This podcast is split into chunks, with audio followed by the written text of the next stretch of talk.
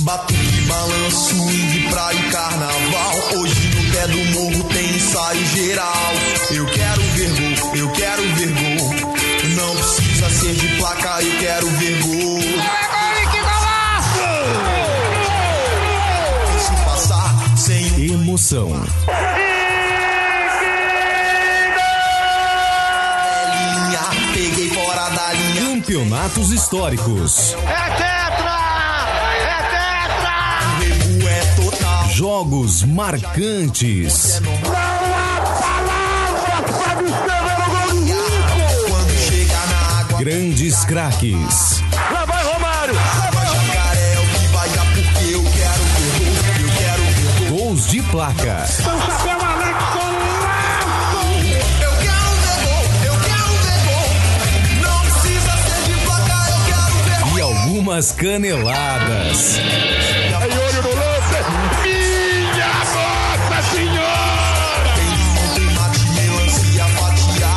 Começa agora o podcast Momentos do Futebol.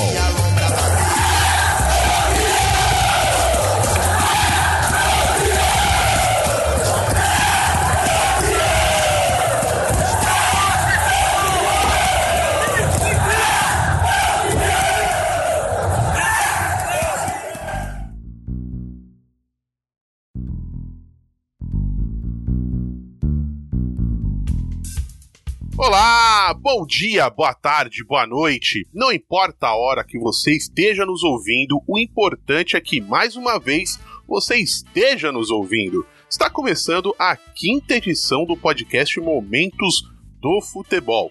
O seu programa quinzenal com causos, curiosidades e histórias do esporte favorito de nove em cada 10 brasileiros. Eu sou Danilo Pádua e, como sempre, eu tenho ao meu lado aqui nessa bancada virtual um grande parceiro que vem para dar mais uma aula sobre uma passagem histórica do futebol mundial. Ele que foi eleito por 14 meses consecutivos como o cliente do mês da Love Story. Fernando Pereira. Como é que você tá, meu velho? Rapaz, você, você falou tão bem desse professor, eu fiquei olhando do lado aqui, eu falei, rapaz, quem que é esse professor aí? Será que é o, o Celso Zelt e tal, né? Será que é o... Enfim, eu fiquei procurando aqui do lado. Pô, Danilo, tô bem, boa tarde, boa noite, bom dia aos ouvintes. Pô, que bacana, hein, Danilo? Revendo vários jogos históricos, assim, nesse período de pandemia, né? O arquivo, assim, do, do futebol, né? Jogos históricos, anos 90, 70, 70, 2000, apesar que o tema não é esse, é 70, né, Danilo? Mais uma vez, assim como no programa passado, nós voltamos a 1970 para homenagear dessa vez os 50 anos, não de uma pessoa, não de um jogador, como foi com o Cafu no último programa, mas sim relembrar a conquista do tricampeonato mundial pelo Brasil na Copa do Mundo do México. Nós vamos passar aí por alguns momentos que construíram essa rica e nem sempre positiva história da conquista da seleção que eu acho que é a maior seleção brasileira em Copa do Mundo, afinal conseguiu reunir em campo craques do calibre do Tostão, do Gerson, do Rivelino, Pelé e o Jairzinho, né, Fernando? Ah, e sem contar o banco de reserva, hein? Edu, Paulo César, Lima Caju, sabe? Pô, que, que banco fantástico, fora de série, né, Danilo? Tirando o Dario, que vamos falar daqui a pouco, né, lá na frente, mas enfim, para não estragar, para não estragar um pouco do, do tema, né? Enfim, Roberto Miranda também é questionável, mas enfim, no geral, uma seleção que tinha muita qualidade. Daqui a pouco a gente vai destrinchar toda a história que se construiu aí pro tricampeonato brasileiro na Copa do Mundo. Mas, para não fugir do nosso roteiro tradicional, antes de entrar na pauta do programa, eu quero deixar aqui alguns recados rápidos para você que está aí nos escutando. Momentos do Futebol está presente em todas as redes sociais. Em facebook.com/barra Momentos do Futebol Podcast você encontra a nossa fanpage, no Instagram arroba Momentos do Futebol Podcast e no Twitter arroba Podcast MDF. MDF, a sigla, obviamente, de Momentos do Futebol.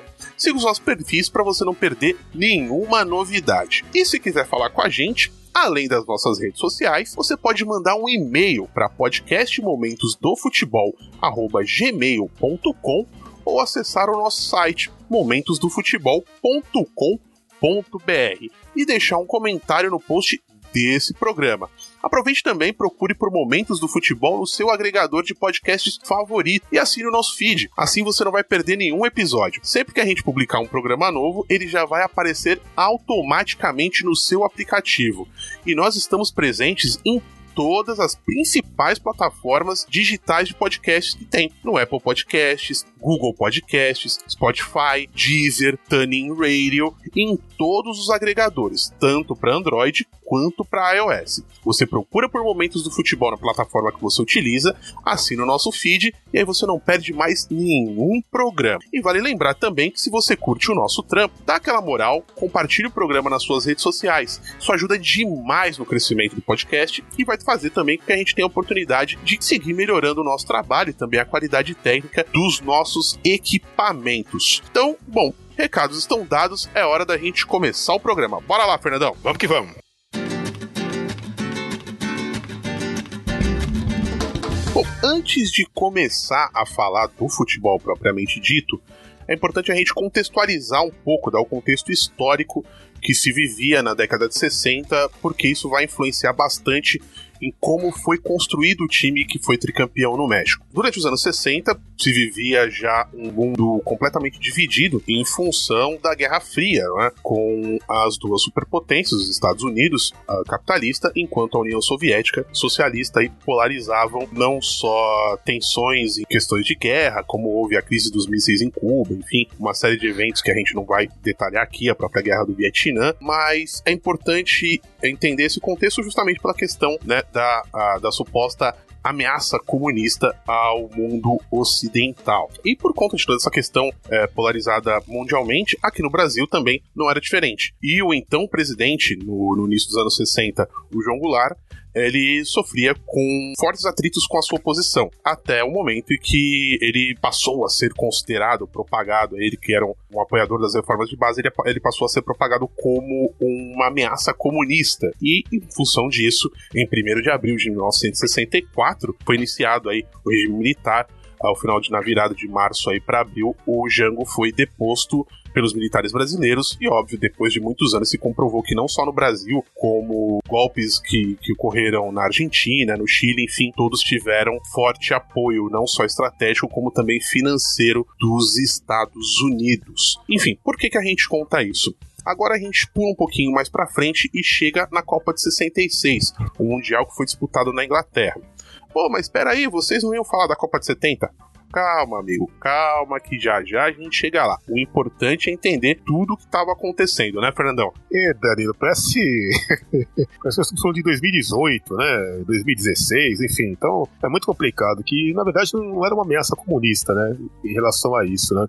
Tô falando de você, eu falo assim, em relação às reportagens, é isso que nós estamos mencionando, né? Que é o João Goulart, tal, que não sei o quê. Na verdade, o país, de, desde o período de, de JK, antes do período de Getúlio Vargas também, tinha a questão do nacional desenvolvimentismo, né? Então, na verdade, não, não era uma ameaça comunista. Na verdade, isso foi utilizado assim para os militares darem um golpe. Que esse golpe, na verdade, quando ele sucedeu em 64, na verdade era para ter sido realizado já em 54, quando o o Getúlio ganha as eleições assim, tudo, né? É para os militares darem um golpe assim, tudo. Houve uma resistência, certo? Quando o JK depois ganha as eleições também, naquele mandato dele em 55, houve uma ameaça também de golpe assim dos militares e tal. E, enfim, então esse golpe ele foi assim. É, era para acontecer ali, ali, aqui e tal, e houve uma resistência muito grande, isso não aconteceu, mas houve, se culminou no ano de 64, né? Então, vale ressaltar, sempre, sempre com o apoio do STF, hein? O STF tá em todas, hein, Danilo? Parece que eu já ouvi história parecida alguns anos depois. Com certeza, Danilo. Então, seguindo, o que acontece? Em 66, o Brasil já estava sendo regido pelas políticas militares e isso era observado em todas as áreas da nossa sociedade, inclusive no futebol. Por isso que nós estamos falando de 66, porque a preparação para a Copa da Inglaterra teve muita influência dos militares, que pregavam aí uma integração nacional. Por conta disso, a seleção brasileira chegou a contar com o seu elenco em preparação para a Copa com 45 jogadores. Eram diversas seleções aí que foram montadas e iam jogando por todo o Brasil, inclusive com a preferência de que se convocasse jogadores de todo o país, não é mesmo? Perfeito, e tem aquela questão também, para você fortalecer a questão da ditadura militar. Porque em 62, quem que era o presidente?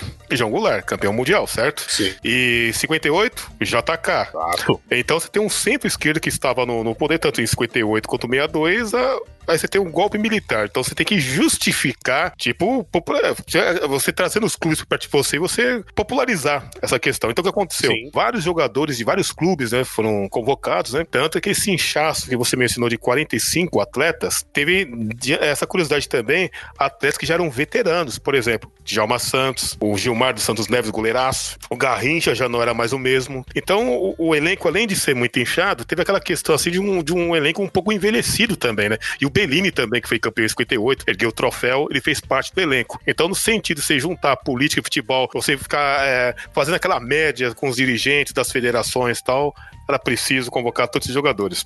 Inclusive, um outro ponto importante é que a seleção ela mexia bastante, né, Danilo? Teve vários jogos assim e sempre alterava o time. né? Um time que jogava no primeiro jogo, parte era poupado no segundo, enfim, para fazer aquela média, né? Exatamente, óbvio que toda essa confusão não poderia ter bom resultado. Afinal, do 40 dos 45 aí que viajaram, né, os 45 convocados que viajaram pela com, com a seleção por todo o país, só 22 iriam ao Mundial na Inglaterra. Obviamente, como o Fernandão citou, aí o time jogava rodízio ali, jogava um jogo, no outro jogo a escalação era completamente diferente. Era uma equipe completamente desentrosada que teve um desempenho pífio no Mundial, caindo logo na primeira fase. Danilo, tô lembrando que 45 atletas, tá me lembrando aquele Palmeiras do, do Alexandre Matos, né? Teve uma temporada que o Palmeiras contratou acho que uns 20 jogadores, né? Então você imagine o treino, né? Então é horários alternados assim, né? Então uma parte treina agora, uma parte depois tal, que incabível, 45 atletas assim, pra você fazer um treinamento, né? Tinha que ter uns dois técnicos pra dar conta de dar treino pra todo mundo. Enfim, e por conta de todo esse fiasco que houve na Inglaterra, havia a necessidade de uma mudança no direcionamento da seleção brasileira para a campanha do próximo Mundial. O então presidente da da CBD, que não é, na época não era CBF, era assim Confederação Brasileira de Desportos, era o João Avelange. Sim, esse mesmo que você está pensando. Ele, em 69, ele contrata o jornalista e técnico João Saldanha, isso em fevereiro de 69. E por que essa decisão foi tomada? Foi uma forma de melhorar o relacionamento com a imprensa, não foi, Fernandão? Sim, pra melhorar, porque assim, o Saldanha era o comentarista do povo, né? É, As pessoas que ouviam futebol assim, ouviam os jogos assim, eles gostavam do Saldanha pela linguagem dele mais simples, assim, tá? E um cara extremamente carismático, né? E tinha programas assim, fora os, o, a parte que ele comentava durante as transmissões, ele tinha, é, escrevia também em jornais, assim, um cara muito popular. Então, pra fazer aquela média também, eu quero trazer um cara que possa fazer esse diálogo, né? Por mais que seja totalmente o oposto em relação ao ideal de uma ditadura, mas eu falo assim em relação ao carisma, né? Aí você faz aquela meia-culpa, não, que na verdade, tá vendo, ó, não é bem assim, tal, tô dizendo um cara que é do meu segmento, tal, você faz aquela média, né? E o Saldanha usou isso como estratégia que nós vamos falar um pouco mais lá na A frente. gente vai entrar mais detalhes, mas é, até vale citar aqui uma, uma passagem interessante. Enfim, nas nossas pesquisas aqui para pauta, tem um, um depoimento muito legal de uma historiadora, a Lívia Gonçalves Magalhães, que ela deu pro, pro canal Futura, que fala um pouco sobre a, a chegada do João Saldanha à seleção e a posterior queda dele do, do, do comando da equipe, que tem al- algumas passagens legais. Eu vou deixar o link na postagem, que vale muito a pena vocês acompanharem essa entrevista. Também para dar um pouco desse contexto, um outro material que a, que a gente pesquisou e é bem legal, tem uma entrevista do professor Maurício Murad ao Instituto Vladimir Herzog, que eu também vou colocar o link, que ele fala bastante aí sobre a, a seleção brasileira e a ditadura militar. Eu acho que é bem legal para poder complementar todo esse contexto que a gente tentou resumir aqui. Danilo, uma coisa bem interessante do Saldanha, né? Saldanha, é, ele, ele nasceu em 1917, né? Então, quando completamos 100 anos de João Saldanha no ano de 2017, da, da Revolução Russa, é onde nasce Saldanha. Então, Saldanha teve muita ligação ao comunismo, é um cara extremamente politizado, Danilo. Ele estudou na- lá em Moscou, o marxismo-leninismo, ele estudou na França, era um cara que tinha um conhecimento profundo da questão política, das questões sociais, da questão da militância, era um cara que eu te falar, pavio curto, mas não afinava. É um cara que tinha um conhecimento fora do normal, viu, Danilo? Viveu além da sua época. Com certeza. E aí a gente vai falar ainda um pouco mais sobre a vida e a carreira do Saldanha daqui a pouco. A questão aqui, seguindo uh, sobre uh, o Brasil nas eliminatórias, é interessante dizer que, uh, apesar da decisão de contratar o Saldanha como treinador ter sido completamente política por parte do João Avelange para fazer um meio termo, né? Até porque enquanto o Saldanha era esse militante de esquerda, extremamente combativo, mas uma figura extremamente popular por conta da participação dele nos veículos, nas transmissões, como comentarista. E, e enquanto isso, a, a, comissão técnica dele era co composta por diversos militares, enfim. João, o João Avelange tentou, como todo político que, que se preze, fazer aí esse, esse meio termo, esse equilíbrio para tentar levar as coisas de uma maneira mais pacífica. E o que podia se esperar que fosse um novo fracasso, na verdade, foi o completo oposto, já que o Brasil se classifica com total folga numa campanha 100% nas eliminatórias, não foi? 100% nas eliminatórias, aí tem um adendo também, né, Danilo? Que naquela campanha fatídica do Brasil em 66, devido àquela questão de fazer média tal, com os clubes, os dirigentes, tudo, a imagem de vários jogadores ficaram um pouco prejudicadas, né? Não somente devido à questão do elenco ser um pouco envelhecido, né? Mas também quando você joga uma Copa do Mundo que você não passa da primeira fase, que o Brasil não passou da primeira fase em, em 66, e vários jogadores que participaram da seleção em 70 fizeram parte daquele elenco. Por exemplo, o Gerson, o Tostão, o Jairzinho, o Pelé, enfim, e outros atletas, e o Carlos Alberto Torres também, enfim. Então, você tem essa questão também. Então, no caso, o João Saldanha teve um trabalho muito bacana no sentido de recuperar a imagem do atleta, passar a confiança. E quando ele fala assim, as 22 férias do Saldanha, ele fala o seguinte, na questão mais é, semiótica, o que está por trás da palavra, das palavras, é o seguinte, ó. Aqui não é 44, não é 45, não é 46, não é 47 são os 22 que eu convoco. Vai depender de vocês. O elenco tá aí.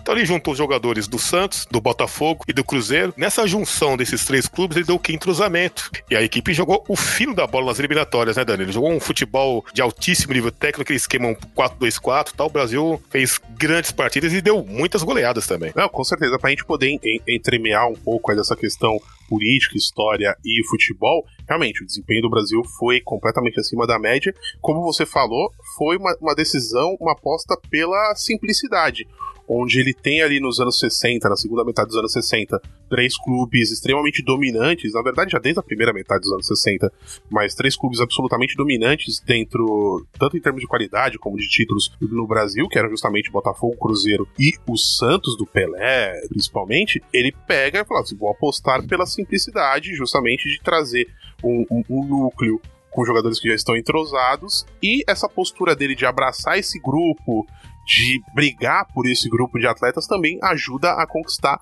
o respeito desses jogadores, alguns já bastante consagrados, como o próprio Carlos Alberto, como o próprio Pelé, não é verdade? Perfeito, ele tem um detalhe também importante que ele já conhecia o Jairzinho do Botafogo, né? Ele chegou, o Jairzinho falou assim, quando ele começou a carreira assim tal, que o João Saldanha comentava assim, falou assim, ó, quando o Garrincha para de jogar, o Botafogo tem um novo Garrincha, é o Jairzinho. Ele passou uma confiança pro Jairzinho e, e o Jairzinho se emociona quando fala isso. É uma coisa bacana pra caramba, Danilo. E tem um outro detalhe também que eu achei, achei sensacional. O Tostão dando entrevista, que o Tostão, ele foi muito criticado, né? Porque ele não era unanimidade e tal, na, nas eliminatórias, tudo. E o Tostão tava no cantinho dele, chegou o Saldanha. Ei, você, o que, que você tem tal? Aí conversando com ele é o seguinte: você é meu titular. E primeiro que eu vou que você é o meu titular, tal, etc fica tranquilo e tal. E essa confiança que o João Saldanha, que ele passou pro, pro Tostão, isso fez uma grande diferença. Tanto que ninguém questionava mais a questão da titularidade. Eu, eu me refiro a eliminatórios em relação ao Tostão. O Tostão jogou o fino da bola. O Edu também, que ele havia já disputado em, 66, ele disputou também as eliminatórias, fez um, jogou um belo futebol, um belo futebol. É uma seleção muito ofensiva, assim, que dava gosto de jogar. Sim, para repassar rapidinho, o Brasil teve uma campanha de seis jogos nas eliminatórias de 1969 era um pouco diferente, era dividido em grupos. Aí o Brasil estava num grupo junto com Colômbia, Paraguai e Venezuela. Foram seis jogos com seis vitórias, 23 gols marcados, ou seja, mais de três gols por partida, uma média de quase quatro gols por partida, e o Brasil sofreu apenas dois gols num único jogo, inclusive quando o Brasil goleou por 6 a 2 o time da Colômbia, além de outras goleadas aí que o Fernandão citou, como 6 a 0 e 5 a 0 diante do time da Venezuela. E por conta de todo esse desempenho, a equipe que vinha desacreditada de 66 chegava aí os 22, as 22 feras do João Saldanha chegavam como favoritos ao Mundial de 1970. Mas volta a questão da política, da sociedade. Um estado que queria se meter em todas as áreas da sociedade. Obviamente, o esporte não estaria uh, longe dessas garras. Então, nesse período, o presidente do, do regime já era o Médici. Hoje em dia é fortemente reconhecido, pelo menos pessoas que estudaram a história, uh, com uma figura de caráter extremamente opressor e violento o general resolveu começar a cutucar, pressionar e iniciou um processo de fritura aí do João Saldanha por conta de um jogador específico, né, Fernandão? Sim, na verdade, é, essa questão assim né, surgiu mais no sentido para desgastar a imagem do Saldanha, né? Você falou uma coisa muito bacana. Você tinha dentro da, da equipe da, da física do Brasil, assim, do departamento, só os militares, vários militares assim, né? Então acontecia o quê? De, de soltar alguma coisa para a imprensa assim, tal, para desgastar a imagem do Saldanha. Por exemplo, reclamaram da questão dos treinamentos que o Saldanha realizava. Os treinamentos do Saldanha é meio que ele deixa o jogador fazer o que quer, tal, etc. Tem aquela questão também da. Tem uma coisa bem bacana também, a questão do, do. que ele dava muita liberdade pro atleta, né? Então, uma, uma das liberdades que o Saldanha dava pro atleta é o seguinte, ó. Você pode sair, você pode fazer o que quiser. É o seguinte, ó, mas dentro de campo resolve, hein? Dentro de campo é pra fazer gol tal, é, dê o máximo de si tal, etc. Mas não quer ninguém falando de você. Então o que acontece? Quando o jogador ele saía com com a mulherada assim e tal, ele, ele, isso o Marco Antônio, um depoimento bem bacana. O Marco Antônio, o lateral esquerdo, que fez parte da, das eliminatórias assim com o Saldanha, né, fez parte do elenco tudo, chegou e comentou uma coisa bem, engraçada que é o seguinte, ó, vai lá, passa aí, ó, mas não é pra repetir a mulherada assim, pra imprensa não chegar e falar que você é mulherengo, tá saindo com todo mundo, tá, porque é aquela questão moralista, né, dos militares. Então o Saldanha dava esse espaço. Tem um detalhe engraçado também que em uma dessas passagens, né, o Ado, goleiro do Corinthians, que também é, era o goleiro reserva do, do Félix, nas eliminatórias, o Ado, né, saiu com, saiu com uma mulher assim, só que ele mudou na outra semana, né? Ele chegou pro Ado, não, Ado, é seguinte, ó, você não respeitou assim, então você não vai poder sair, tem que ficar aí dentro tal. Beleza. O Ado chegou, pô, Saldanha, mas é que ela é muito bonita, Saldanha. É mesmo? É. Traz ela no treino, quero ver. Aí levou ela no treino e tal. Rapaz, é bonita. Tudo bem, tá liberado, tá tudo em casa. Considere-se perdoado. considere perdoado, é, considere-se perdoado e tal. Então, tinha essas coisas aí do, do Saldanha que são hilárias também, né? Sim, sim. O Saldanha tem várias histórias, várias declarações legais e polêmicas. Uh, o Fernandão deu, deu bem o, o contexto aí. Foram uma série de situações que geravam aí um, um, processo de desgaste entre o João Saldanha e o, o regime militar brasileiro. Como o Fernando bem disse, a comissão brasileira, a comissão técnica da seleção brasileira era composta por diversos membros formados em academias militares, enfim. Então havia esse processo de fritura e o principal pivô da crise entre o João, João Saldanha e o Médici foi o centroavante da, da Maravilha, que, segundo o Médici, ele falava isso inclusive publicamente, o então atacante do Atlético Mineiro deveria ser convocado, uh, mas o Saldanha prevaleceu, onde ele acaba soltando, né? Quando questionado a respeito dos pedidos públicos do Médici pelo, pelo Dario, ele responde: Eu não escalo os ministros, então ele não escala os meus jogadores, né? Sensacional. Saldanha era terrível, ixi, ele dava no meio mesmo. Sim, é por essas e outras, inclusive, que o Saldanha ficou conhecido como o João Sem Medo. E eu acho que vale a pena a gente falar um pouquinho mais sobre ele aí, é, detalhar um pouco mais sobre essa, essa figura tão intrigante da história do esporte brasileiro. Ele que no final das contas a gente pode, obviamente, mal e porcamente, resumi-lo como um comunista no comando da seleção do regime. Sim, tem um, tem um caso de, interessante também do, do Saldanha, que o pessoal fala muito do Mário Sérgio, né? O rei do gatilho, né? Que dava tiro pra cima tal, né? Pro alto, naquela passagem do Mário Sérgio pelo São Paulo, né? Não sei se ele teve como professor o Saldanha ou algo parecido, que teve um. um, um o, o João Saldanha era comentarista, né? Da Rádio Globo na época. Aí teve um jogo de Bangu e Botafogo. Aí o Saldanha estranhou a atuação do, do, do Manga, né? Eu falei assim, pô, Manga não é de levar esses gols, não, tal. Aí parece que ele fez um comentário que o Manga, é, o, acho que o Castor de Andrade tinha feito uma proposta para ele, assim, tá pra entregar o jogo, algo sendo do tipo. E quando o Manga soube disso, ele ficou maluco com o Saldanha, né? Ficou maluco. Aí ele falou assim, ah, que não sei o quê, vai naquela festa do Botafogo, você vai ver, fala na minha cara, tal. E o Saldanha não tinha medo de nada, um cara, o João sem medo, apelidado por Nelson Rodrigues, ele foi lá naquela festa do, do Botafogo tal, né? E o Saldanha, né? Tava com, com arma assim, porque ele, segundo o Saldanha, o, o manga provocou tudo isso, certo? Não por ele, mas clubes a mando de alguns seguranças, alguns seguranças assim tudo, que foi provocado isso. Então, isso foi em 67, inclusive, não em 69, 67, tá? Só pra lembrar um pouco das histórias do Saldanha. Aí nisso, o, pô, o Manga tinha quase 2 metros de altura, a mão dele parecia uma, uma raquete de, de a raquete do Djokovic de, de, de tênis, não dava, né? Tá louco, não dava. Aí o Saldanha deu, não dá, não dá. Aí o Saldanha é pá, tem um tiro pro chão, pro alto, assim, e o Manga correu, é, correu dele, claro, não vai parar, não vai ficar parado, né? Vai encarar o doido com revólver. Só que aí que tá, uma coisa interessante, teve esse episódio, teve, só que o, o, o Saldanha chegou a, a indicar, assim, o, o, Manga pra ele jogar em outros clubes, por exemplo, quando o Manga jogou no Nacional, foi, o, quando perguntado sobre o Manga, o Saldanha, não, não, pode negociar, que é um, um goleiraço, é confiável, tal, etc. Quando ele foi pro Inter, ele era comentarista, o pessoal perguntava pra ele, não, pode contratar, que é um goleiraço, tal, aquela coisa toda. Então, assim, foi um episódio que aconteceu, sim, não tem como apagar da memória, mas o Saldanha, ele, ele teve um relacionamento bacana, assim, com, com o manga após esse episódio. Voltando um pouco mais na, na história do Saldanha, ele nasceu no Rio Grande do Sul, em Alegrete, né, como o Fernandão falou, em julho de 1917, e adolescente ele foi pro Rio de Janeiro tentar virar jogador de futebol. Ele acabou passando pelas categorias de base do, do Botafogo, foi provavelmente dos clubes o que ele teve maior relacionamento, já que ele também viria a ser técnico do time profissional muitos anos mais tarde, mas bem ao contrário aí do, do que a grande maioria dos jogadores de futebol, não só daquela época, mas se a gente for ver, inclusive até de hoje em dia, o Saldanha sempre foi um cara muito politizado, estudioso e um ferrenho militante político, né? Ele, inclusive, integrando as fileiras do PCB, do Partido Comunista Brasileiro, obviamente opositor ao regime militar do Brasil, que vigorou aí a partir de 1964. É, não vingando como jogador, como o Fernando já tinha citado aí, ele acaba virando jornalista, e justamente por toda essa inteligência, por ser um cara culto, falava bem também, não tinha medo de falar coisas polêmicas ou críticas mais duras, ele rapidamente, e por entender também de futebol, por ter sido um jogador e tudo mais, ele acaba virando um dos principais analistas de futebol no Brasil.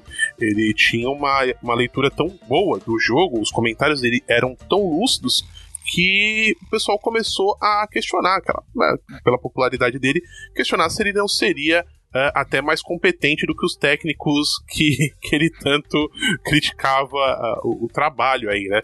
E no final das contas, como eu falei, em 1957 ele teria sua primeira, sua primeira experiência como treinador de futebol, justamente comandando o time do Botafogo e estreando, inclusive, com a conquista do Campeonato Carioca e ficando aí por mais dois anos no comando do Botafogo quando ele volta ao jornalismo e segue com as suas posições é, firmes, com opiniões ácidas, comentários é, bem pontuais, mas também bem fortes, né, bem marcantes, e ele também tinha algumas. Uh, carregava por si, justamente por esse comportamento firme e às vezes intransigente, ele também Uh, acabava tendo algumas opiniões ou algumas manifestações um pouco polêmicas como quando ele falou dos atletas com cabelos grandes, com Black Power, né, Fernandão? Sim, você que não, que atrapalha, amortece a bola, tá não. Quiser usar esse visual, pode usar. Pode usar, não tem problema. Mas no meu time não joga. Não joga porque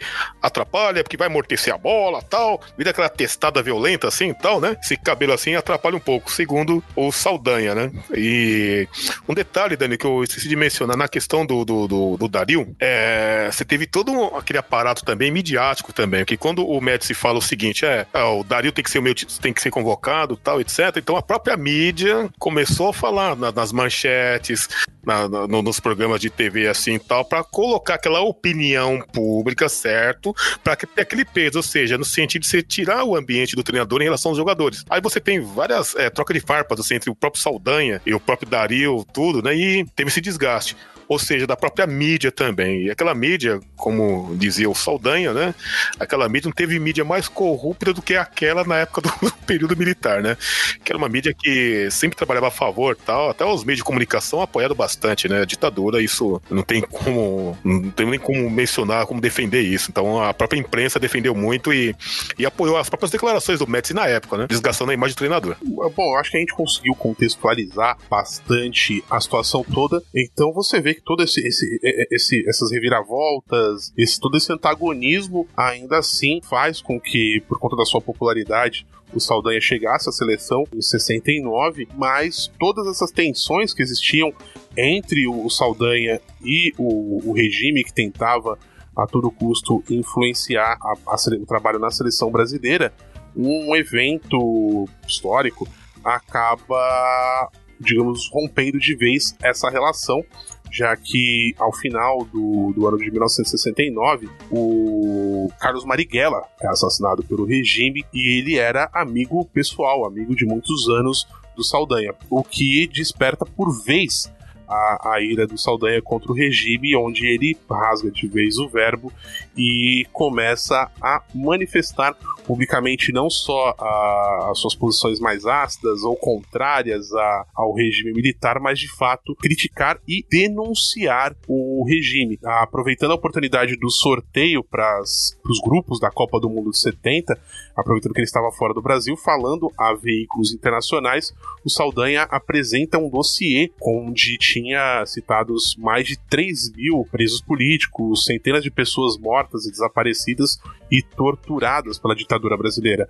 Ele distribui esse dossiê às autoridades internacionais nessa sua passagem pelo México e frequentemente a toda a ida ao exterior, quando falava com os veículos de imprensa de fora do Brasil, ele seguia divulgando toda a brutalidade, os abusos que estavam ocorrendo em território brasileiro, não é? Verdade. Eu agora imagino o, o Saldanha naquele período da, da consagração. Sou Brasil, tricampeão do mundo, tal, com Saldanha. Saldanha, quer falar alguma coisa? Seguinte, ó, para de perseguir o comunismo, tal, que não sei o quê, direta já, tal. Já imaginou, rapaz, o Saldanha dando uma declaração após o título?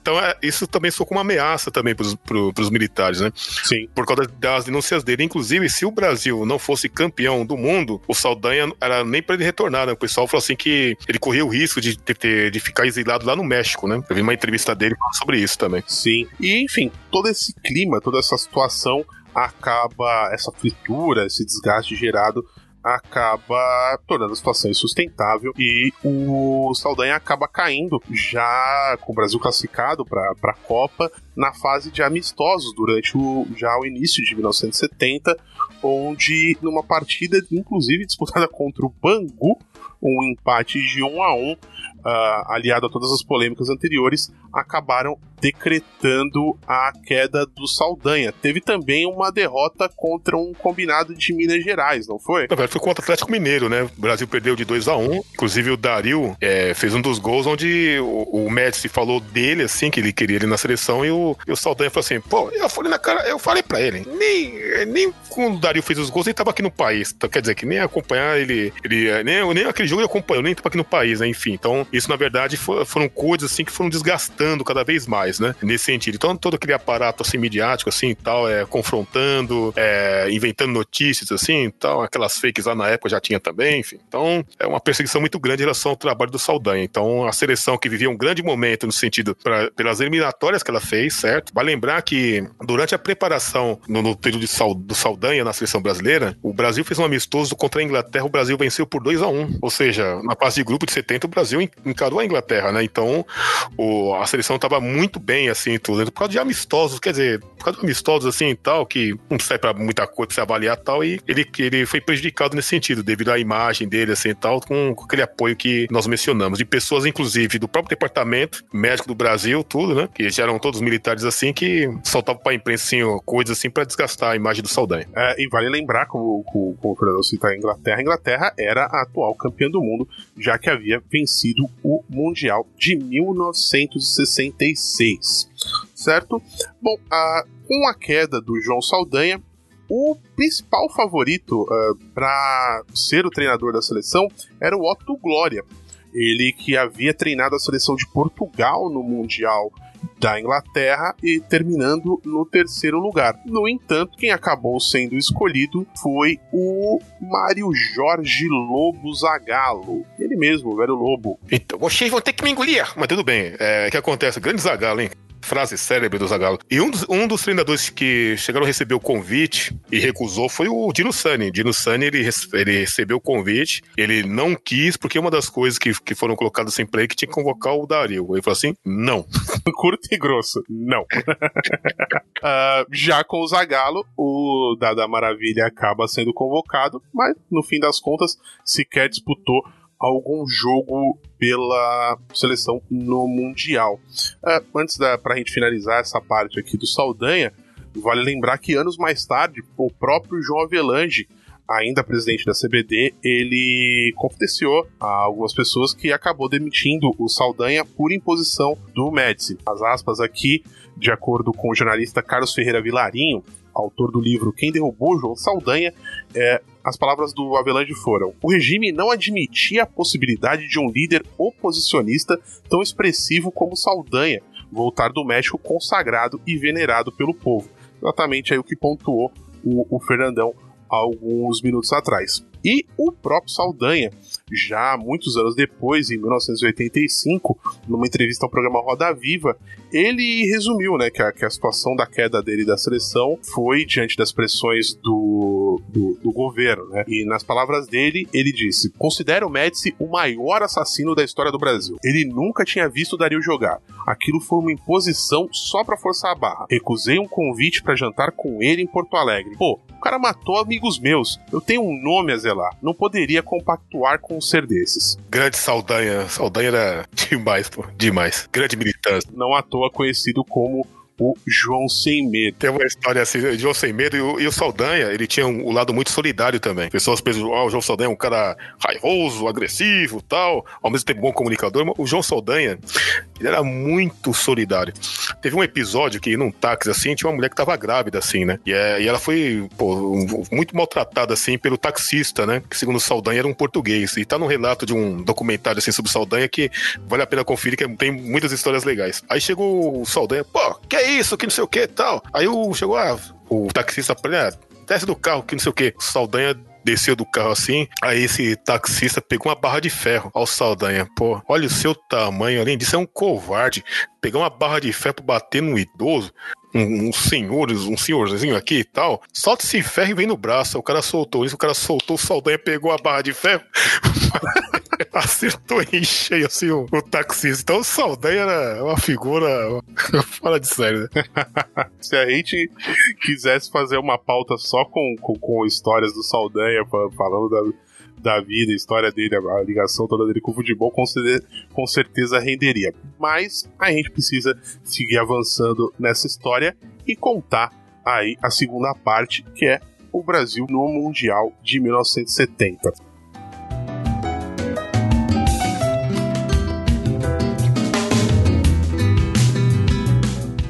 Começando aí pelo, pelo, pela, pela entrada do Zagallo, que a gente já falou aí um pouco, o Zagallo também acabou sendo escolhido por ser aprovado por boa parte do elenco de atleta. É que ele já havia treinado o Botafogo, né? Então ficou mais fácil assim, dele trabalhar assim com. E também na época de jogador, ele jogou com vários jogadores do Santos também, naquele né? aquele enfrentamento Santos e Botafogo tal, né? Sim. No próprio Mundial, em 58, 62, ele tá. Ele tinha sido companheiro do Pelé.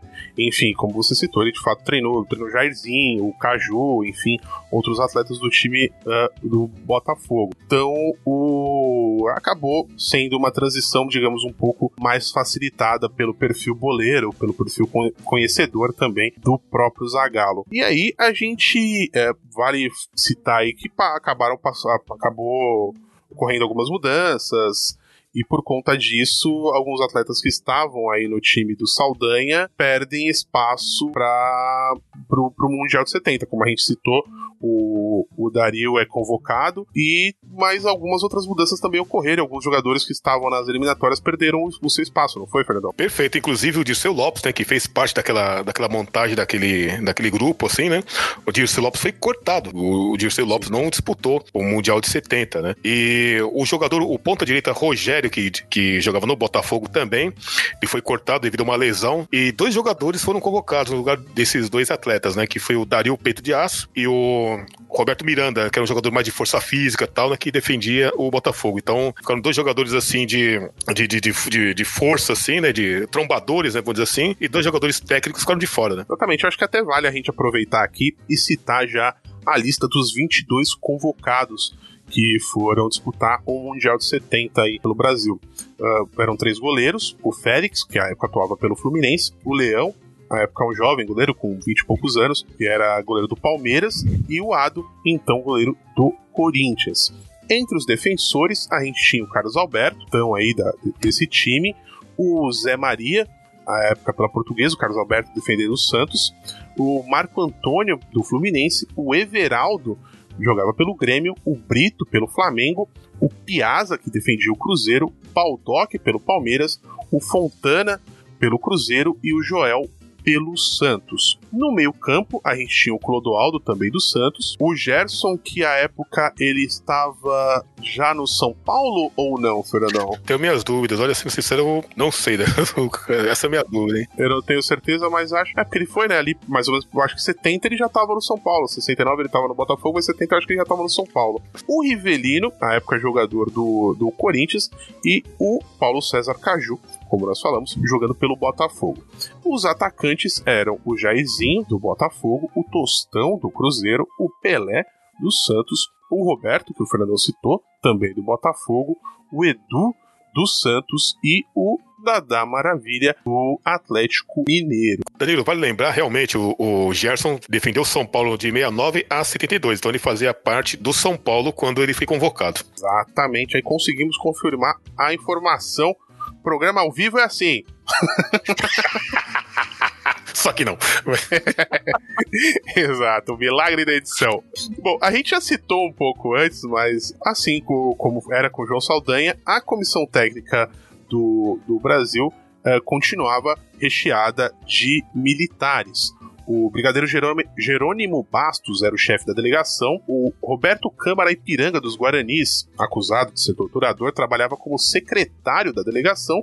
E o Carlos Alberto Parreira, ele mesmo, que é filho de militar, ele era o preparador físico dessa equipe, junto com o Cláudio Coutinho e o Admil, Admildo Chirol, ambos formados aí na Escola de Educação Física do Exército. Cláudio Coutinho é o mesmo que treinaria a seleção na Copa de 78. É o mesmo. Mas, no fim das contas, esses três profissionais últimos que nós citamos aí da preparação física acabaram representando um grande diferencial ao time brasileiro. O, a questão, o México tem diversas regiões onde existe altitude superior a 2 mil metros, ou seja, aquela questão do ar rarefeito, da falta de fôlego, dificuldade para respirar para quem não está acostumado, isso impacta bastante. Então imagina ainda lá atrás, onde a preparação física nem era algo tão tão levado a sério.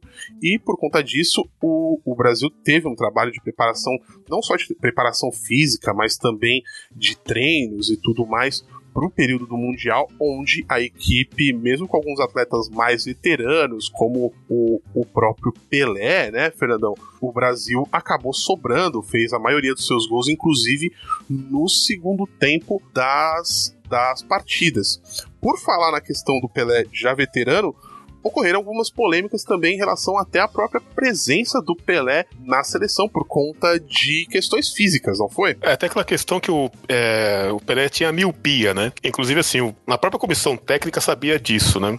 Aí o pessoal colocou assim, que foi o Saldanha que falou, tal, assim, que a própria comissão técnica já sabia disso, e o próprio Pelé deu uma entrevista no tem Globo.com, uma, uma entrevista antiga, né? Falando que ele já tinha esse problema desde 58. É, havia aquele mito que o Pelé, durante a noite, não rendia o mesmo futebol, tal, nas eliminatórias, né?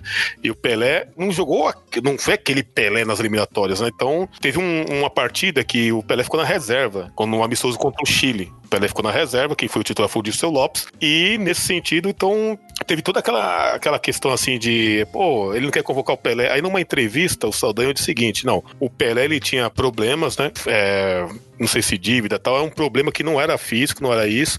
Era um outro tipo de problema que quando ele estivesse bem, ele seria convocado, ele fazia parte do meu elenco, ele fazia parte do grupo. Então, o próprio Saldanha deu uma entrevista falando sobre isso, sobre esse episódio.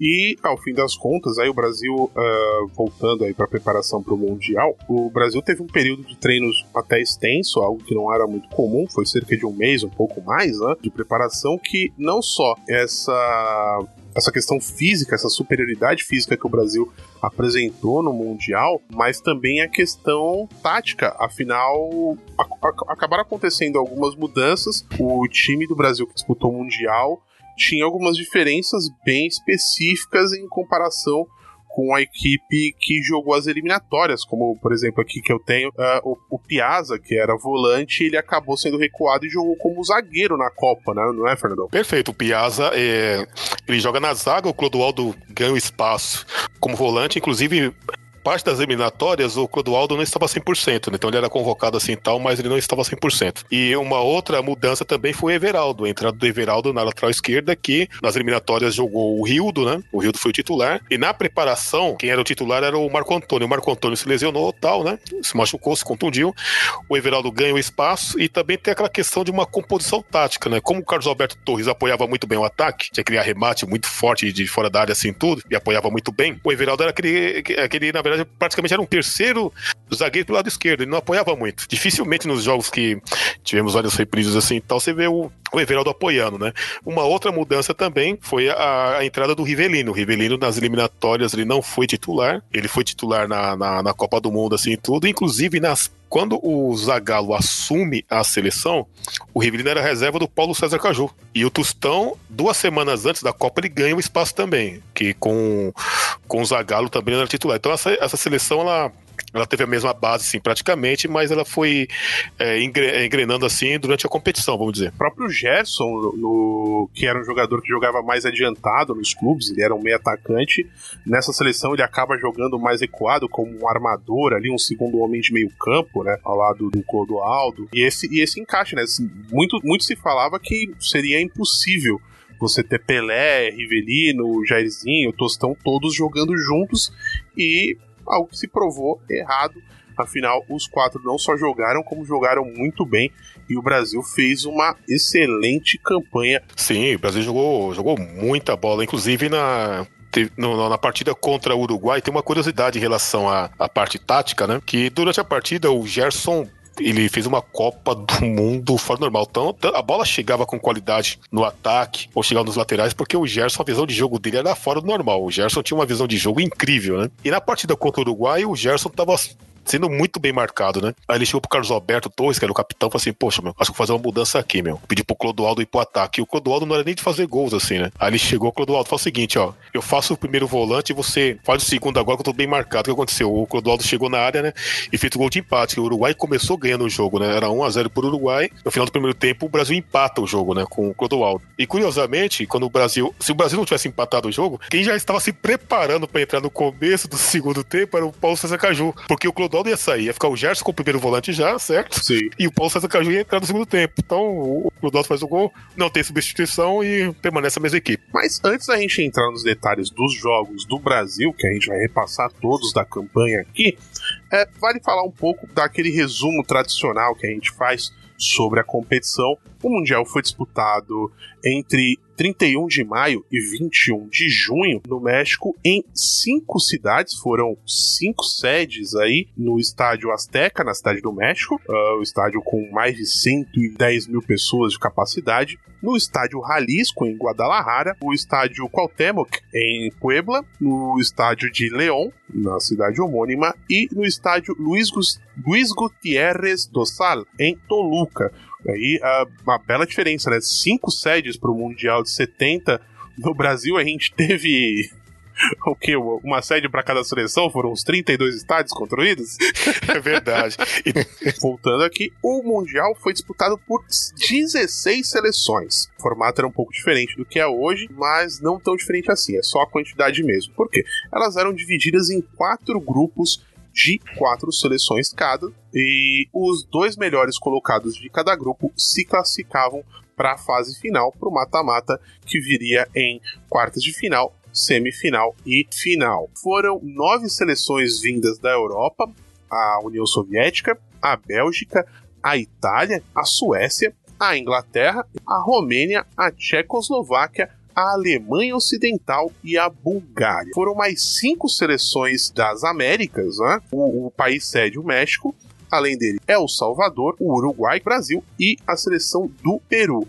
Uma seleção vinda da, da, da região aí da, da, da Ásia, que seria Israel, e uma seleção africana, o Marrocos. Bom, Seguindo aqui, o Mundial teve um total de 32 partidas disputadas com 95 gols marcados, chegando a excelente média de 2,97 gols, quase 3 gols por partida. O artilheiro foi o Gerd Miller, da Alemanha, com 10 gols marcados, da Alemanha Ocidental. O Gerd Miller, que por muitos anos é, permaneceu como o maior artilheiro da história das Copas, não foi, Fernandão? Sim, até antes do Ronaldo bater o recorde né, na, na Copa de 2006, o maior artilheiro era o Gerd Miller. Perfeito. O público total foi de mais de 1 milhão e 600 mil pessoas, quase 1 milhão e 604 mil pessoas para essas partidas, dando uma média de 50 mil e 124 pessoas por jogo. O melhor jogador do Mundial foi o brasileiro Pelé, enquanto o melhor atleta jovem, né, que hoje nós conhecemos aí como a revelação do torneio, foi o peruano o Teófilo Uídias. Passando aqui rapidinho a fase de grupos, nós temos aqui o grupo 1, que contava com a União Soviética, México, Bélgica e El Salvador, classificando-se União Soviética e México. No grupo 2, tínhamos Israel, Suécia, Uruguai e Itália, se classificando a esses dois últimos. No grupo 3, nós tínhamos Brasil, Inglaterra, Romênia e Tchecoslováquia. Brasil e Inglaterra passaram. Brasil e Inglaterra, inclusive, travaram um duelo duríssimo, que nós já vamos falar um pouco mais sobre ele a seguir. E o último grupo teve Bulgária, Peru, Marrocos e a Alemanha Ocidental, passando de fase aí, além da Alemanha, a equipe peruana. Bom, eu acho que agora a gente pode dar sequência e falar um pouco sobre cada um dos jogos do Brasil. O que, que você me diz, Fernandão? Manda bala daí. O Brasil inicia a sua campanha com uma vitória de 4 a 1 sobre a seleção da Tchecoslováquia. Mas se engana quem pensa que o jogo foi completamente fácil, pois foi uma vitória de virada. A Tchecoslováquia sai ganhando, o Brasil empata com o Rivelino ainda no primeiro tempo, o jogo vira empatado e só no segundo tempo faz seus outros três gols com o Pelé e dois do Jairzinho. Perfeito, e tem a questão assim do. A Tchecoslováquia abriu o placar com o Petras, né? Que fez o gol, assim, tudo. E toda a partida de estreia, aquele jogo um pouco mais duro, um pouco mais. aquela tensão, né? Aquela ansiedade, né? E o Brasil virou para 4x1, fez um placar elástico, assim, uma grande atuação do Rivelino, né? Aquele golaço de falta, jogou o fino da bola. A famigerada patada atômica. E ele foi conhecido a partir dessa, desse chute, né? Petardo. Na segunda rodada, uma partida mais apertada, com uma vitória de 1 a 0 sobre a Inglaterra, com um gol do Jairzinho, mas o que ficou de mais marcante nesse jogo foi um outro lance que até hoje é relembrado como um dos, dos lances mais marcantes aí da história do futebol, né, Fernandão? Verdade, Danilo. Aquela defesa do Gordon Banks foi incrível. Aquela cabeçada do Pelé, queima-roupa assim, né? Bateu no chão assim tudo. E num puro reflexo é considerada a melhor defesa de um goleiro em Copas do Mundo. E na terceira rodada, o Brasil, que precisava apenas de um empate para se classificar, vence a equipe da Romênia por 3 a 2 com dois gols marcados pelo Pelé e um pelo Jairzinho. Jairzinho aí vinha marcando em todos os jogos. Verdade, Jairzinho marcou, é, marcou em todos os jogos, né? Aí uma vez perguntaram pro Jairzinho, e aí, Jairzinho, e essa Copa do Mundo tal? É, você foi mulher da Copa? Ah, não sei se eu deixo pra vocês assim, é ruim falar de mim, mas é o seguinte, ó, fiz um gol nesse jogo, fiz naquele e tal, quer dizer, não for, é, deixo pra vocês, mas deixa que eu falo aqui, quer dizer. e eu até, assim, pelo que eu acompanhei, para mim, os dois principais jogadores na Copa do Mundo, para mim, foi o Gerson e depois o Jairzinho, na minha leitura que eu fiz os jogos. Os classificados dos grupos a gente já citou e vale aí marcar como ficaram as quartas de final. A União Soviética enfrentou a equipe do Uruguai, que saiu vencedora na prorrogação por 1 a 0. Itália e México fizeram o outro confronto, foi vencido pelos italianos por 4 a 1. A Alemanha Ocidental e a Inglaterra travaram um confronto duríssimo, vencido por 3 a 2 na prorrogação também pelos alemães, enquanto o Brasil bateu a equipe do Peru por 4 a 2 uma curiosidade interessante desse confronto é que a seleção peruana era treinada por um ídolo brasileiro, o Didi, né? Didi Folha Seca, campeão mundial em 58, né? O Brasil, nessa vitória, teve os gols marcados pelo Rivelino, dois gols do Tustão e, mais uma vez, mais um gol do Jairzinho. Aí, quatro partidas marcando seguidamente, né? O Jairzinho continuava com a pontaria a toda a prova. Detalhe, Danilo, o Peru havia eliminado a Argentina, hein? Tivemos um chaveamento com o Brasil de um grupo e a Argentina do outro. A Argentina ficou de fora, Exatamente, a Argentina ficou de fora do Mundial de 70. perdendo a vaga pro Peru. Exato, aí a gente chega naquele momento para ser nossa e podemos dizer que o Peru endureceu para os argentinos, Fernandão. Momento stand-up. É o momento jacaré banguela, humor inteligente. Ha! O momento Evaristo de Macedo. Ah, meu Deus, que vergonha dessas piadas. Vai, vai, corta, corta. As semifinais do Mundial foram definidas da seguinte forma: a equipe da Itália enfrentou a Alemanha Ocidental em mais um jogaço definido na prorrogação, vencido pelos italianos por 4 a 3, enquanto Brasil e Uruguai travaram um confronto sul-americano duríssimo, que ficou marcado, é, entre outras coisas, por diversos lances do Pelé, que inclusive não fez gol, mas ficou no quase em diversos momentos também que são bem lembrados, né, Fernandão? Sim, aquele drible da vaca assim tocando a bola no Marzukiewicz, né? Foi demais. Aquele outro lance que o Marzukiewicz foi bater o tiro de meta, né? O Pelé bate de primeira assim e tudo, né? Então o Pelé tava muito atento, né? Fez uma grande Copa do Mundo. Só pulando aquela parte daquela cotovelada que ele apanhou o jogo inteiro também, ninguém é de ferro, né? Sim. Teve um lance que ele saiu driblando, né? Que ele fez uma partida muito boa. Foi um dos grandes destaques dessa partida, né? Ele, quando ele entra na área assim, driblando assim tudo, o jogador uruguaio pisa nele na maldade. O Pelé chegou, ah, é? Vai ter volta, hein? Vai ter volta. Aí chegou lá e lascou o cotovelo. Tá certo, tem que, que dar também, pô, tem que bater. Pô. E, bom, a vitória do Brasil ficou marcada por gols do Clodoaldo, do Jairzinho, mais uma vez, quinta partida seguida, marcando o gol no Mundial, e pelo Rivelino. O Clodoaldo, por sinal, que não era muito de ir pro ataque, né, Fernandão? É verdade, o Clodoaldo era aquele um volante que tinha muita técnica assim e tudo, né? Mas ele não era aquele, aquele volante pra se apresentar como elemento surpresa, né? Como o Falcão fazia tal, e outros jogadores, né? E chegamos à final com o confronto entre Brasil e Itália, que foi vencido pela seleção brasileira por 4 a 1 com gols de Pelé, do Gerson, do Carlos Alberto, aquele gol marcante, né? A bola rolada ali deixada pelo Pelé, onde o Carlos Alberto vem correndo e dá uma pancada cruzada ali, é, sacramentando a vitória. E antes disso teve um gol do Jairzinho, que fez uma sequência histórica, marcando gols em todas as seis partidas disputadas no Mundial. Ah, a respeito desse jogo, o que, que você tem de, de marcante assim, Fernandão?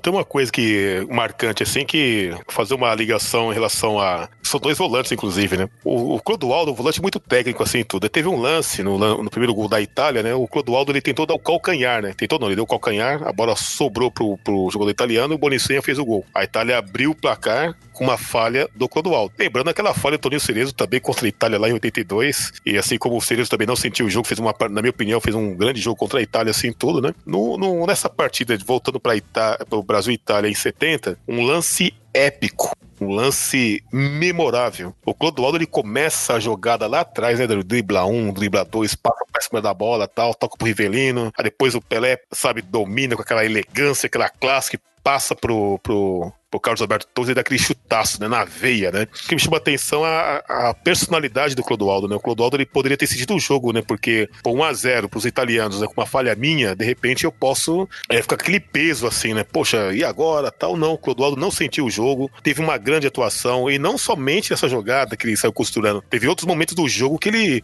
que ele driblou também, que ele virou a bola da esquerda pra direita, tal, com aquela técnica, né? Então o Clodoaldo ele fez um, um grande jogo. Então me chamou a atenção, assim, que ele teve esse erro, mas ele não sentiu a partida tal, teve uma atuação de gala. Sim, sim, com certeza. Acho que vale a pena, inclusive, a gente aproveitar a deixa para soltar os áudios aí dos gols brasileiros na- nessa final.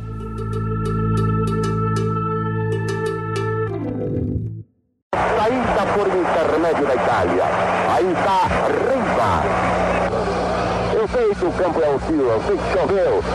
Olha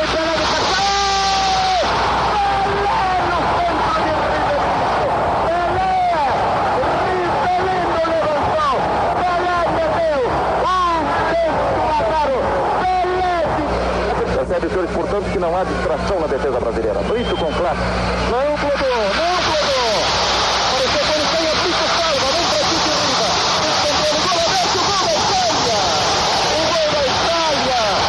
Numa jogada sem nenhuma necessidade de Clodoaldo. Um pecado mortal do nosso grande médio Clodoaldo. vai Jair para receber. Pelo miolo procura Jair a caminhada. Escondeu a bola, deu a Gerson, atenção, tentou.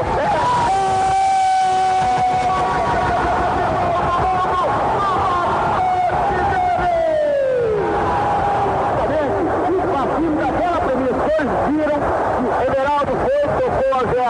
Nós temos que jogar com avançando. Ele não teve chance, quando ele a bola já estava no barbante. Olha lá, Pelé. Atenção, Jair, Jair.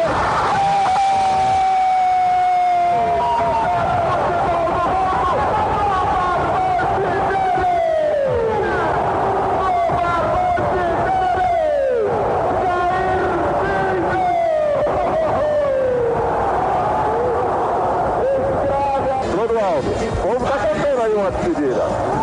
Olha aí, olha isso! É dessa maneira que se ganha a Copa! É com esse time que se ganha a Copa! Lá vai Jairzinho agora na ponta canhota. Passou inteira. Jogou pelo miolo. A Pelé, tira para a direita. Carlos Alberto, atenção, atenção, olha lá.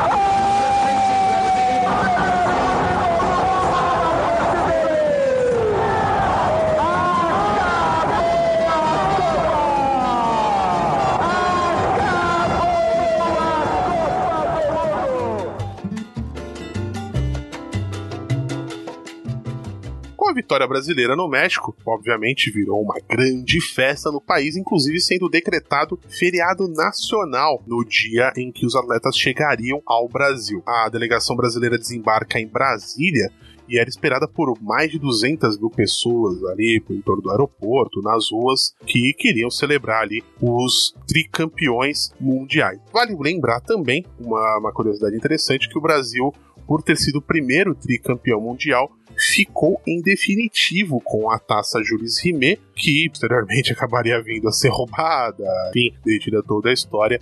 E, bom, muito dessa, dessa questão do fanismo, toda a propaganda, toda essa mobilização nacional eh, em cima da, da seleção brasileira também se deu porque essa foi, se eu não me engano, a primeira Copa do Mundo transmitida pela TV, não foi, Fernandão? Sim, perfeito. Teve, foi a primeira na TV e teve uma, uma recepção de gala, né, Danilo, da seleção brasileira, assim, as transmissões, a audiência, assim, que, que teve, assim, no... Inclusive foi pela Rede Globo, inclusive, né? A Rede Globo acho que transmitiu essa Copa, né? Sim, a transmissão ainda era em preto e branco, mas foi o primeiro Mundial transmitido pela TV, transmitido ao vivo. E é muito incentivo dos jornais, as revistas, para que houver com propaganda, para compra de TV. Então, houve de fato um torno da, do Mundial, da, da- de se assistir o Mundial de 1970. Bom, Fernandão, eu acho que nós podemos passar a régua e fechar a conta porque fizemos um, modéstia à parte, um bom programa, né? É, eu sou meio que Jairzinho. É difícil falar da gente assim e tal, né? Eu deixo pro, pro pessoal que tá ouvindo, tá pra analisar depois, tô brincando.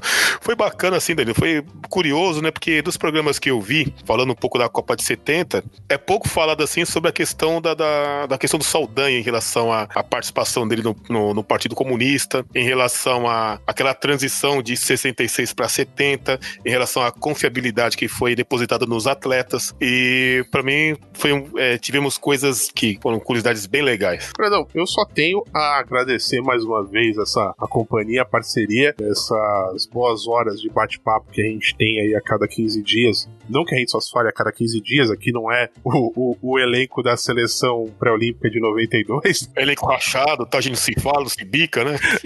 não é assim, mas a hora que a gente senta pra falar de, de futebol, que a gente gosta tanto, enfim, só agradecer mesmo pela tua companhia e pela parceria mais uma vez, meu velho. Ô, amigão, eu que agradeço. E foi, foi um programa pra mim, olha, inesquecível, viu, Danilo? Pô, muitas coisas legais, fatos históricos, causos, né, viu? Olha, não faltou assunto, viu? Na verdade, sobrou assunto. Se deixasse, a gente ficava aqui mais pelo menos mais umas duas horas falando da, de, de toda a história que envolve a conquista do Mundial de 70. Como o Fernandão falou também, tem muita coisa saindo, justamente até porque 50 anos é algo marcante. Ah, além das coisas que eu já citei antes, É, eu vou colocar mais no, no, no, post mais algumas coisas legais aí que estão saindo, matérias especiais, televisão, Globo Esporte está fazendo algumas coisas. É bem legal para quem ouvir aí com a, com a, gente, ficar curioso, quiser ver mais, poder acompanhar. Tem bastante conteúdo rolando durante esse mês de junho de 2020, comemorando os 50 anos do tricampeonato. E também é, deixar aqui um abraço para a galera do grupo de WhatsApp aí dos progressistas, o pessoal lá do Rio de Janeiro, amigos aí do Fernandão, que no último programa quem ouviu aí é, sabe que a gente terminou de uma forma um pouco diferente, então a gente, a galera mandou um abraço, falou que gostou pra caramba do programa so, anterior sobre o Liverpool e tal. Então a gente deixa uh, o nosso grande abraço aí pra turma dos progressistas. E você, Fernandão, quer mandar mais algum abraço? Ó, por falar em progressista, temos nosso ouvinte que, é, que nos acompanha desde o período da Rádio Mediacast, o Tom Boca de Cantor. O Tom Boca de Cantor acompanha bastante o, programa, ele sempre manda uma mensagem assim no, no Facebook, no Messenger, né? Que, tô na escuta, tal, bacana o programa, pô, interessante, enfim. Então, deixar um grande abraço pro Tom Boca de Cantor e o Júnior Clímaco, né? O ouvinte assíduo dos nossos programas, né? Sim, grande abraço pro Júnior Clímaco grande parceiro, a gente passa as horas. PH Roots. Sim, PH também, irmãozão. O Júnior, a gente passa horas e horas falando bobagem, atormentando as pessoas no Twitter. É, é sensacional, figuraça. Um grande abraço aí pro Júnior. Quem sabe um dia a gente consiga tirar ele do esconderijo pra, pra gravar um programa com a gente, né, Fernandão? Opa, ele tem uma memória boa, viu, Danilo? Sobre futebol, política, um cara bem politizado, viu? Memória muito boa. Sim, sim. Então fica aí o nosso registro, nosso agradecimento, o nosso abraço para quem está nos ouvindo, para quem nos ouviu mais, mais uma vez, só agradecer. E, bom, nos vemos daqui a 15 dias. Até lá, pessoal. Abraço, valeu!